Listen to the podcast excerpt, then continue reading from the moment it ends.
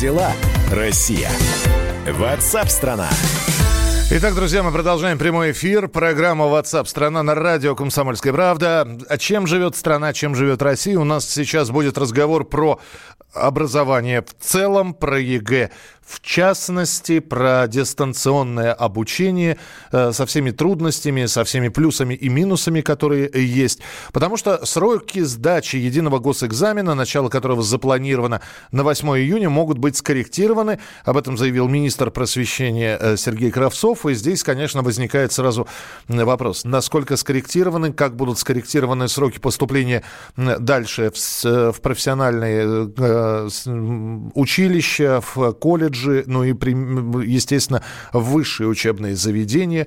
А мы знаем, что для многих, кто э, будет поступать там еще над некоторыми молодыми людьми, в общем, не, не то что дамокловым мечом, но у них перспектива срочной службы в армии. Изначально, я напомню, ЕГЭ в этом году должен был проводиться в три этапа. С 20 марта по 13 апреля был запланирован досрочный этап, с 25 мая по 25 июня основной, и с 4 по 22 сентября дополнительный дополнительный. Но в целях профилактики корона- коронавируса Минпросвещения России решили перенести сроки проведения ЕГЭ на 8 июня. И на прямой связи со студией ректор Российской Академии Народного Хозяйства и Госслужбы Владимир Мау. Владимир Александрович, здравствуйте. Здравствуйте. И э, с, с нами на прямой связи научный обозреватель «Комсомольской правды» Александр Милкус. Александр Борисович, приветствую. Здравствуйте, да. Давайте я сразу вот Владимиру Александровичу задам вопрос. Последнюю неделю в образовательном сообществе, в школах, в вузах очень серьезно дискутируется вопрос, а вообще об отмене единого госэкзамена в этом году. Есть несколько предложений, и э, оценивать э, качество выпускников и, естественно, абитуриентов этого года по среднему баллу аттестата. И есть предложение провести выпускные экзамены в школе, как вот раньше, до, до ЕГЭшные времена. Как вы считаете, такое сейчас возможно? И как могут развиваться события, потому что ребята, старшеклассники, выпускники все равно сейчас готовятся, готовятся серьезно к ЕГЭ. Вы знаете, если бы вы у меня два месяца назад спросили, такое сейчас возможно про карантинные меры, то, да и не меня, любого, то вряд ли бы кто-то сказал, да, возможно. Поэтому, конечно, возможно все. Мы живем в ситуации фантастической непредсказуемости, я не знаю исторического прецедента вот такого, такой ситуации, ну, сравнимой разве что с военными действиями. Конечно, это, как ректор скажу, этого бы не очень хотелось. А Все-таки ЕГЭ за последние годы стал действительно объективным измерением – качество знаний. Я, как ректор, являюсь принципиальным сторонником ЕГЭ, поскольку он дает возможность э, отбирать, честно и прозрачно отбирать вузы. Э, я никогда не был сторонником вот такого вот дополнительных экзаменов, поэтому вот с точки зрения механизма, конечно, лучше бы, чтобы ЕГЭ был. Ну, с точки зрения гадать, отменят или нет, ну, вы же понимаете, все зависит от эпидемиологической обстановки. Сейчас проводить, э, ну, я не знаю, лично, конечно, просто невозможно. Возможно ли это сделать удаленно каждого по отдельности, это вопрос как к техническим специалистам. Я так понимаю, что Школа готова к э, тому, чтобы передвинуть э, сроки э, приемной кампании. Министр Фальков как раз и говорил, что пока передвинуты первая и вторая волна зачисления на середину и конец августа. То есть время еще есть, люфт по времени для того, чтобы провести процедуру, как она полагается каждый год, но просто по другим срокам, в другие сроки, они, она есть. Да, да, с точки зрения вузов, конечно, да. Но дальше все-таки ключевые факторы сейчас медицинские и эпидемиологические. Владимир Александрович, а вот такой вопрос. А, э, как вы относитесь, вот, опять же, к такому предложению, что зачислять всех, кто хочет а, поступать в вузы, вот как во Франции сейчас э, происходит, ну не сейчас, в период эпидемии, а обычно, и после первой сессии отчислять тех, кто не справился, то есть вместо ЕГЭ организовать вот такой фильтр во время первой сессии. Возможно ли это, нужно ли это, нужно ли нервировать так э, студентов первого курса?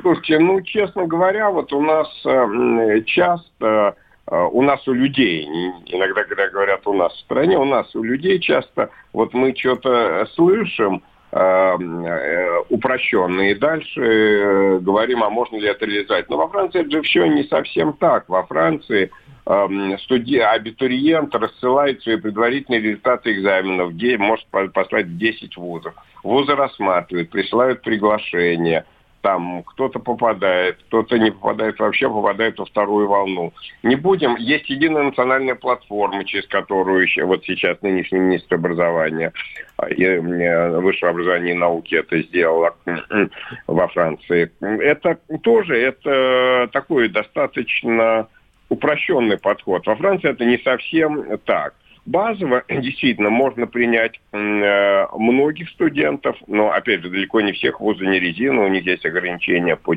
по просто инфраструктурные ограничения, сколько они могут взять.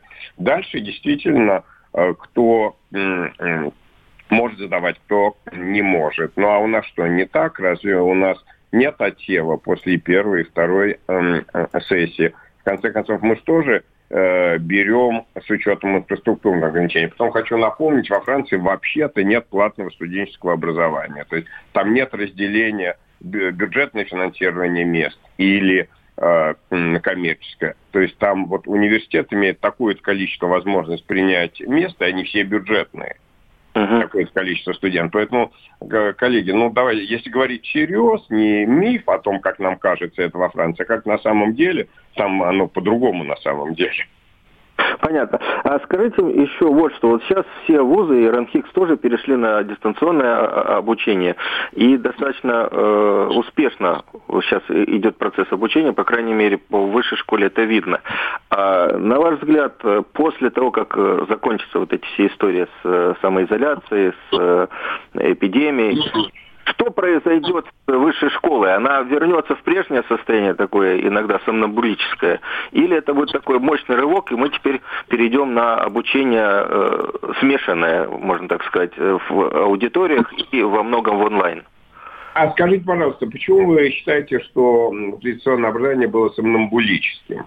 Мне кажется, что в разных вузах оно по-разному. Оно динамичное, оно практикоориентированное. Я Честно говоря, ведущие вузы, конечно, я про ведущие вузы не говорю. Э, Высшая школа экономики, МГУ, РНХИКС, Бауманка, э, технические вузы, э, ИТМО и так далее. Это вузы, которые давно вот развивают онлайн-образование. Я говорю сейчас, опираясь на цифры, которые министр науки и высшего образования Фальков говорил о том, что у нас 4% вузов вообще не были готовы, и процентов там 30-40 вузов, для них тоже вот такой переход был серьезным стрессом. Я говорю в основном, конечно, о региональных э, учебных заведениях. Ну, и ну, давайте так. Во-первых, это серьезный стресс э, был для всех. Потому что одно дело э, видеть онлайн это как некую дополнительную компоненту, а другое дело как, как основную. И это, конечно, стресс. Я бы сказал, что, на мой взгляд, российская система высшего образования очень хорошо справилась с этим стрессом. Да, есть проблемы, вот можно сказать, э, вот эти цифры, какая доля не была готова, а можно сказать, всего лишь эта доля не была готова. Вообще-то никто к этому не готовил и не, тренира, не тренировал. Мне представляется, конечно, конечно, система сейчас, получив огромный опыт, будет сильно трансформироваться. Будет сильно трансформироваться – роль э, дистантных форм э, возрастет. Но это такой очевидный тренд. Но, вы знаете, я бы относился к этому очень осторожно. Ну, первое. Э, я всегда напоминаю вот это место из фильма «Москва слезам не верит», да, что будет телевидение, ничего кроме телевидения. Мы, по-моему, как-то с вами об этом говорили через 20 лет. Будут разные формы, разные формы, которые эффективны. Мне представляется, что э, Э, э, что э, вот сейчас, после этого периода, не просто много уйдет в дистант, но одновременно очень сильно возрастет ценность общения. Вот сейчас и в школах, кстати, средних, и в вузах многие понимают, что они теряют от ухода от личного общения. Я вот не говорю о том, что и целый ряд программ Э, поствузовских, они для нашей академии, например, очень важны, э, где вот такие вот личные контакты, э, конечно, можно их перевести на удаленку, но все-таки личные контакты и личное прямое общение очень важная часть обмена опытом, очень важная часть образовательного процесса. То есть тезис первый. Опыт показывает, что многое можно перевести в онлайн. Больше того, что сам онлайн существует в нескольких формах, э, я бы разделял вот онлайн, когда вы получаете какую-то программу, э, студент готовится и потом сдает, и дистант. Вот я бы использовал такой термин, когда э, занятие в студенческой группе идет как бы вживую через информтехнологии, но вживую. И выясняется, что это очень интересная и полезная форма. Я предлагаю сейчас сделать небольшую паузу. Напомню, ректор Российской Академии Народного Хозяйства и Госслужбы Владимир Мау и Александр Милкус, обозреватель «Комсомольской правды». И через несколько минут продолжение разговора. Россия. Ватсап-страна. Рубль падает. Цены растут. Нефть дешевеет. Бензин дорожает. Кажется, что наступает нелегкое время – но так ли все плохо? Мы не паникуем, потому что у нас есть экономисты Михаил Делягин и Никита Кричевский. По будням в 5 вечера они разбираются в мировых трендах и строят прогнозы. «Час экономики» на радио «Комсомольская правда». Для тех, кто живет настоящим и смотрит в будущее.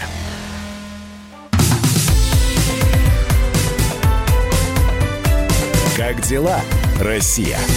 Ватсап-страна!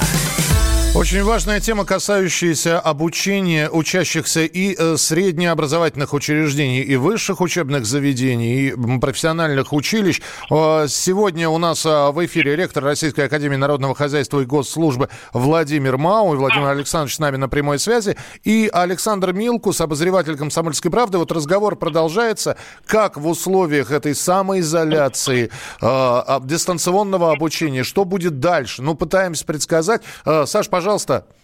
Да, я хотел вот что еще спросить. Вот смотрите, вузы переходят сейчас на онлайн. Онлайн, в общем-то, мне кажется, он дешевле, потому что не нужно тратить деньги на отопление аудитории, на освещение аудитории и так далее. Все сидят дома в тапочках и общаются. А, в принципе, мы понимаем, что кроме эпидемии в мире сейчас, э, в общем-то, разворачивается экономический кризис. И вузам тоже надо будет выживать. А, и вузы будут оптимизироваться.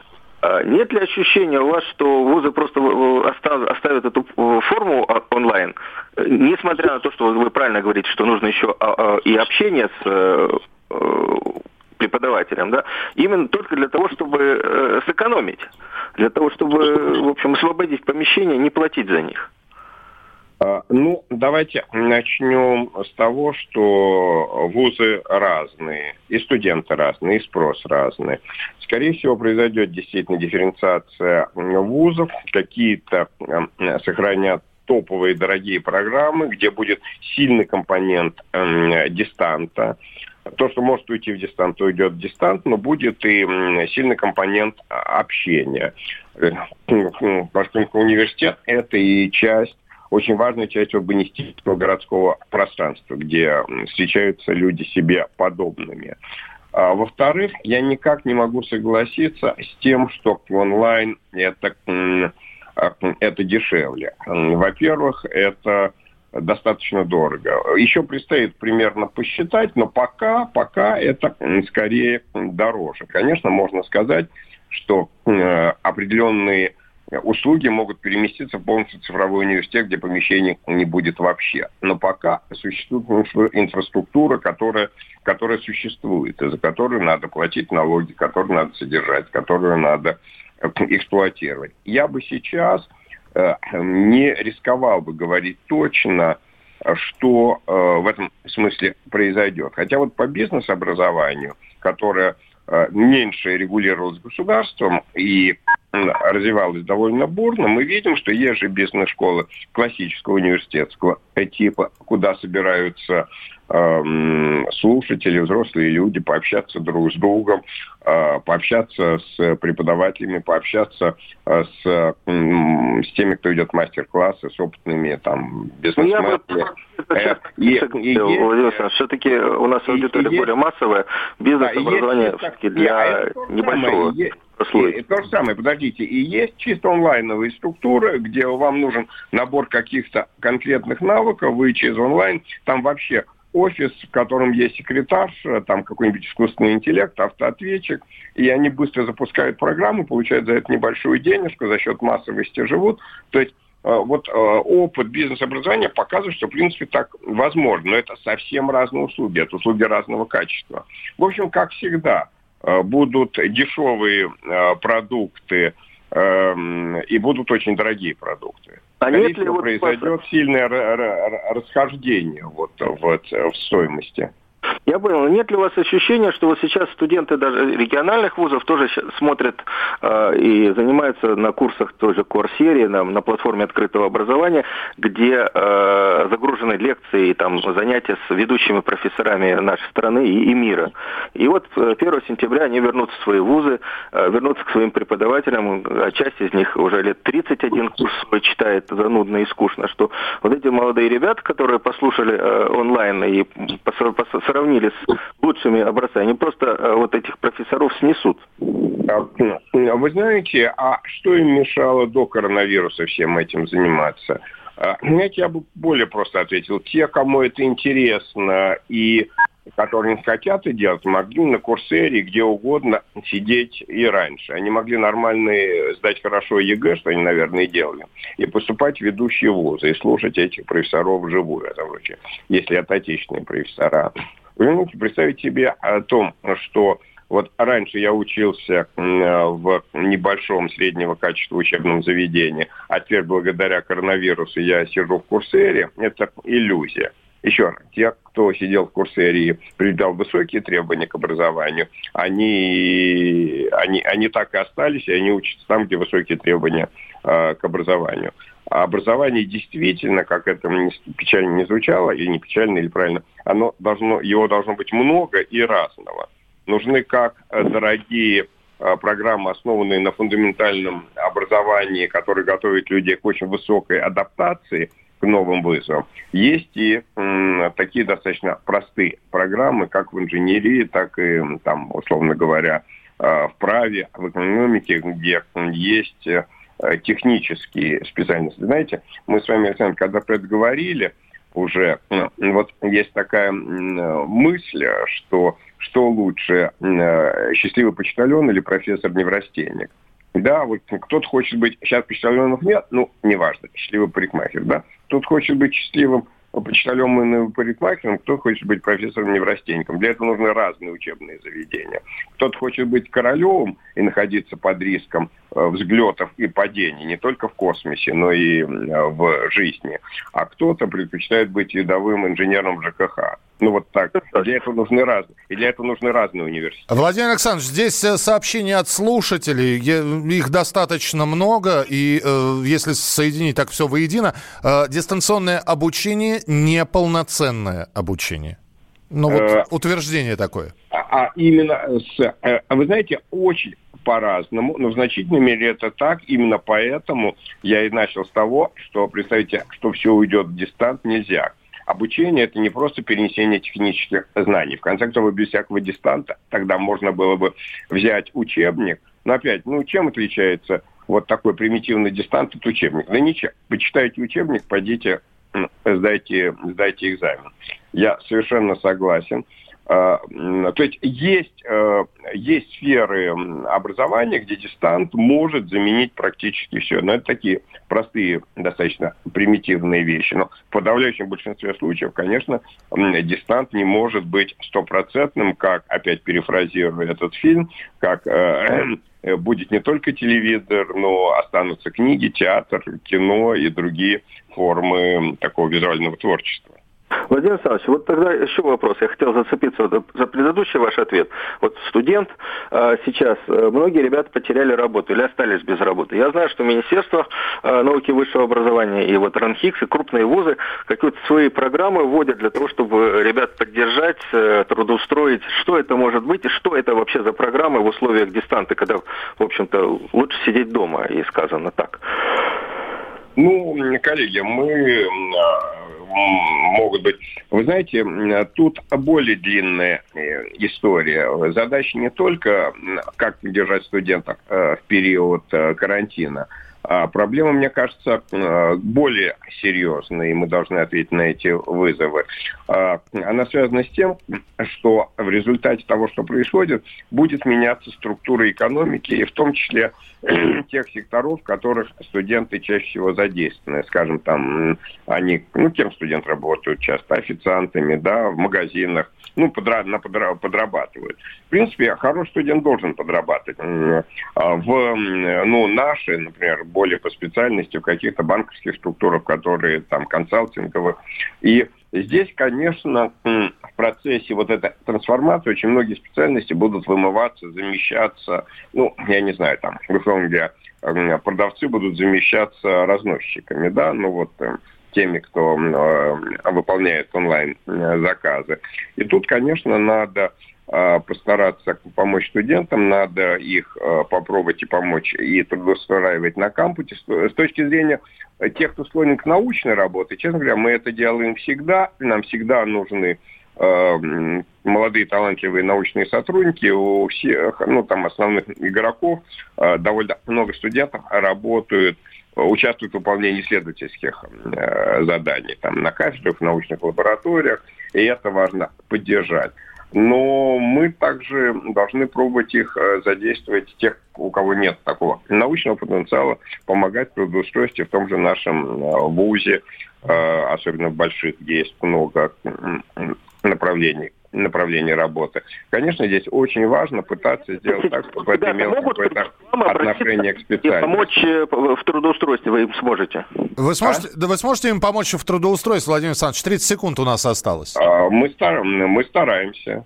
Мы стараемся. Конечно, это зависит и от их желаний и возможностей. Но такая задача есть, и мы должны понимать, что студентов надо поддержать. Студентов сейчас надо поддержать, потому что работающие студенты – это всегда активные студенты. Спасибо вам большое. Спасибо Александру Милкусу, обозревателю «Комсомольской правды», который задавал вопросы сегодня ректору Российской Академии Народного Хозяйства и Государственной службы Владимиру Мау. А, они были у нас в прямом эфире. Спасибо, что присылали свои сообщения.